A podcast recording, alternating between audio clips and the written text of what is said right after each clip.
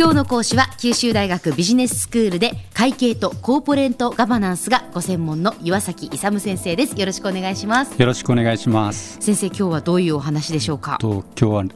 京セラの会計学ということでいわゆる稲盛会計学についてお話します。はい稲盛和夫さんの稲盛会計学、ね、はい。でちょっとですね一般的にやってる会計学というか、うん、普通の学校等で教えられている会計学とは全く違いますので、あのこれはあの京セラでやってる会計なんですけれども、はい、でもその京セラがこれでやっててですね、あのずっとやってきて赤字経営になってないんですよ。ずっとこう業績がいいと。だから成功する会計学、うん、そうそうそうですね。えそれをで要するに会計なんですけれどもその会計が単なるあの外部に報告するような会計じゃなくてですね、えー、と会社経営に役立つ、はい、そういう会計についてですねちょっとお話ししてみたいと、それでですねまず会計を考える上で経営と会計との関係なんですけども、経営を行う上でですね何か判断基準が必要になりますよね、いろいろなあの経営者って判断が求められると、は稲森さんも当初は非常にですね何に従って経営判断を下せばいいかということを非常に悩んだみたいなんです、う。ん、それで何によろうかということです、結局原理原則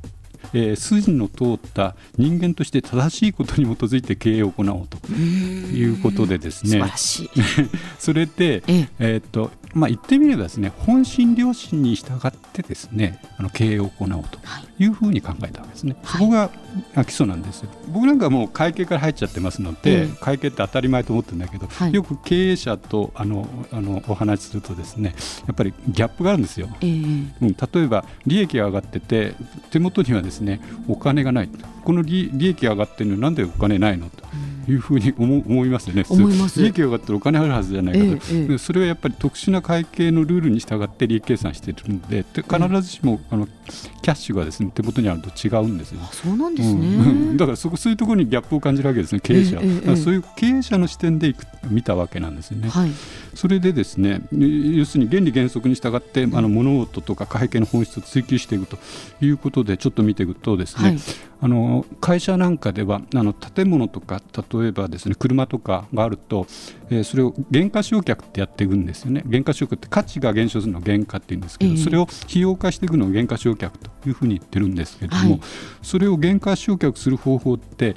一般的にはですね税法規定ってありまして税法の規定に従って例えば何年で償却するかとか、うん、そういうのが決まっててそれにやってる企業が中小企業を中心として非常に多いんですね。はい、まあ、大企業はちょっと例外かもしれませんけど、ええ、ところがそれをですね見てそれってちょっとおかしいんじゃないのって。要するに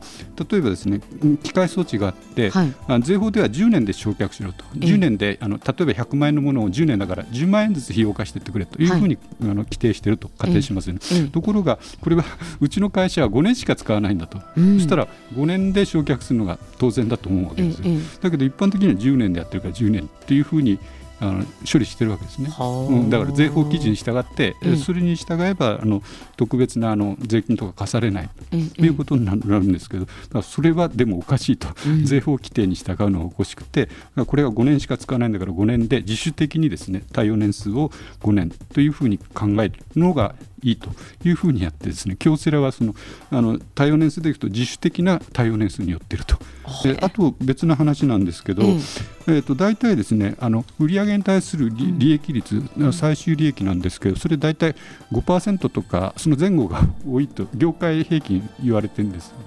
でそれが普通だと思うんですけど、経営者もそれに従ってですね、うちは5%出てるからまあまあかなと、業界平均かなというような、こう考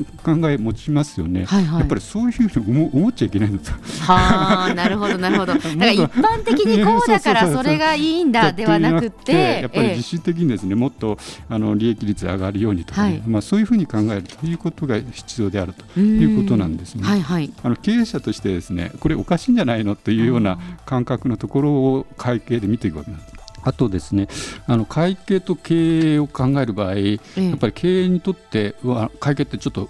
経営者として分かりづらいんでどういうふうに理解していいのかということなんですけれども、うん、あの稲森さんは売上を最大に、はいそれで経費は最小に抑える。とそうすると、うん、あの売上から経費を引くと利益出ますので、ええ、あの利益が上がってくると、はい、そうじゃなくあの赤字だとあれ、ね、あの継続できませんので、ね、だからそういうふうにやればいいんだというふうに悟ったわけですね。うん、あの会計の難しいことは分からなくてもいいけど、うん、要するに売上部分を最収益部分を最最大にするように努力して、経費はできるだけ抑えるというのが、まあ、経営者から見たら簡単な話なんです。これが会計の会計の根本だというふうに見ていると、そうですね。とてもシンプルだけど、一番利益が上がる方法ですからね。だからそれを経営者としてはどうやっていくかっていうのが経営のあれで、まあ、要するに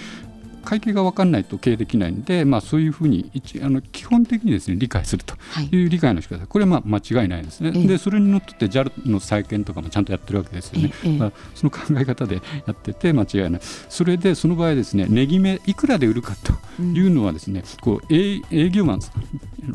に任せておいちゃだめなんだと。経営者が決定するんだと。いうことなんですね。その値決めこそがですね経営の一番重要なとこ。ろ要するに売上がいくら上がるかっていうところが一番重要なんですね、はい、それでどういうふうに決めるかっていうと顧客が納得して喜んで買ってくれる金額の一番最大のもの。向こう は喜んで買ってるんだけど、えー、結構そこの最低だといくらでも下げれば喜ぶに決まってない、えー、そうじゃなくてそれで最大の高いところに決定するというもう非常に難しいところです、ね、難しいところですけどまあでもね買い手よしですもんね、うん、そうそうそう、ね、買い手よし売り手よし、う。ん、売り手よしはい、だからそこのところを決めるのはもう経営だと経営者ということで、ね、あと次がですね経営者にとってやっぱり会計が理解できてないと、真の経営者とは言わないと。ちゃんと会計数値を読めて、それに事実に基づいて経営していくということが必要だと。では先生あのここまでで今日のまとめをお願いできますか？はいわかりました。えー、っとですね経営において会計は必須のあの手段であるということでけあの会計学を理解することは非常に重要であるということですね。はい。えー、今日は九州大学ビジネススクールコーポレートガバナンスと会計がご専門の岩崎勇先生でした。どうもありがとうございました。ありがとうございました。さてビビックモーニングビジネススクールはブログからポッドキャストでもお聞きいただけます。過去に放送したものも遡って聞くことができます。ビビックモーニングビジネススクールで検索してください。ビビックモーニングビジネススクールお相手は小浜もとこでした。